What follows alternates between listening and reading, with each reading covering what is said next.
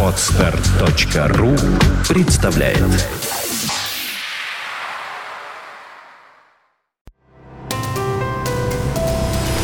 Здравствуйте, уважаемые слушатели! Редакция сайта бухгалтерия.ру подготовила для вас обзор самых обсуждаемых новостей недели с 27 августа по 2 сентября.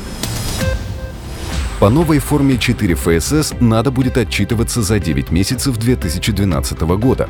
Минтруд России опубликовал проект приказа, который вносит изменения в форму 4 ФСС. В расчете появилась таблица 10 «Сведения по аттестации рабочих мест по условиям труда и проведенным обязательным предварительным и периодическим медицинским осмотром работников на начало года». Обновленную форму расчета нужно представлять, начиная с отчетности за 9 месяцев 2012 года.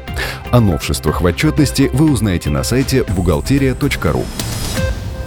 Предприниматель обязан открыть расчетный счет, если у него образуются сверхлимитные остатки. Напомним, что с 1 января 2012 года вступил в силу новый порядок ведения кассовых операций. Теперь он распространен и на индивидуальных предпринимателей. Им тоже необходимо устанавливать лимит остатка денежных средств в кассе. Как указано в положении о порядке ведения кассовых операций, юридическое лицо и индивидуальный предприниматель обязаны хранить на банковских счетах в банках наличные деньги сверх установленного лимита остатка наличных денег. Следовательно, если у предпринимателя образуются сверхлимитные остатки, он обязан открыть счет в банке. Если в ходе проверки декларации не обнаружены ошибки, инспекторы не вправе требовать у налогоплательщика объяснения, а также первичные учетные документы. Если все же ошибки найдены, налоговики сообщат об этом и попросят представить в течение пяти дней необходимые пояснения или внести исправления. При этом дополнительно в налоговую можно представить выписки из регистров налогового или бухгалтерского учета, а также иные документы, подтверждающие достоверность данных в декларации. Декларации по НДС будут только электронными. На сайте Минэкономразвития появился проект федерального закона, который предусматривает представление деклараций по НДС в электронном виде.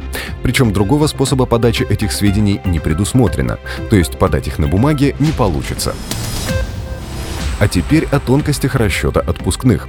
Чтобы рассчитать отпускные, нужно определить средний дневной заработок работника и умножить его на количество дней предоставленного отпуска. Средний дневной заработок исчисляется за последние 12 календарных месяцев путем деления общей суммы, начисленной за этот период заработной платы, на 12 и на 29,4. Сложности могут возникнуть при определении суммы фактического заработка.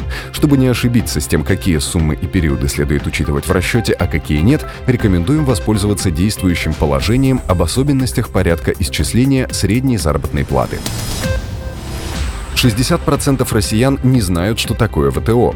Об этом свидетельствуют результаты опроса, проведенного Всероссийским центром изучения общественного мнения. 10% респондентов считают, что ВТО – организация, которая занимается торговлей между странами. Еще 9% полагают, что ВТО регулирует торговые отношения между странами. При этом каждый сотый считает, что ВТО следует расшифровывать как «Всероссийская торговая организация». На этом мы заканчиваем обзор важных событий за неделю. Самые актуальные новости вы всегда сможете найти на сайте бухгалтерия.ру. Спасибо, что вы были с нами. Слушайте нас через неделю.